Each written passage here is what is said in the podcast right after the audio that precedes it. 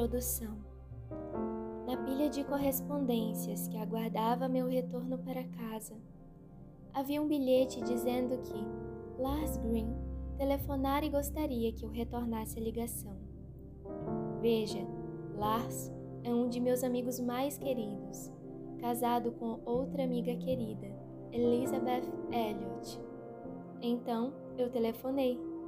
Elizabeth atendeu surpresa por Lars ter ligado para mim sem saber do que se tratava. Você está trabalhando em outro livro? Perguntei a Elizabeth.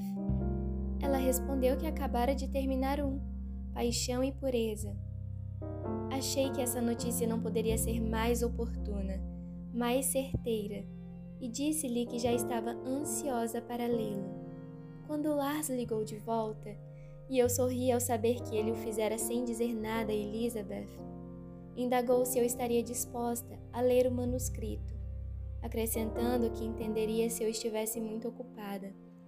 Quando você está tão interessada em um assunto, sente-se privilegiada em receber uma prévia, e foi o que eu disse a Lars.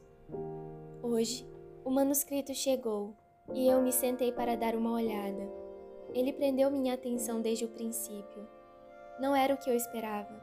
É claro, eu sabia que qualquer livro escrito por Elizabeth seria bem escrito e merecia ser lido, mas este é um livro sobre como colocar sua vida amorosa sob a autoridade e senhorio de Jesus Cristo. Elizabeth o tornou calorosamente pessoal, ilustrando esse tema com memórias, diários e velhas cartas de amor para Jean Elliot. Ela escreve de uma forma ao mesmo tempo pungente e comedida.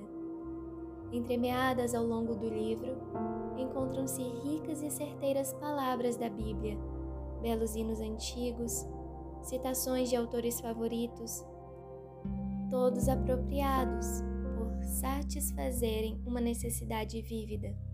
Não o larguei até concluir a leitura.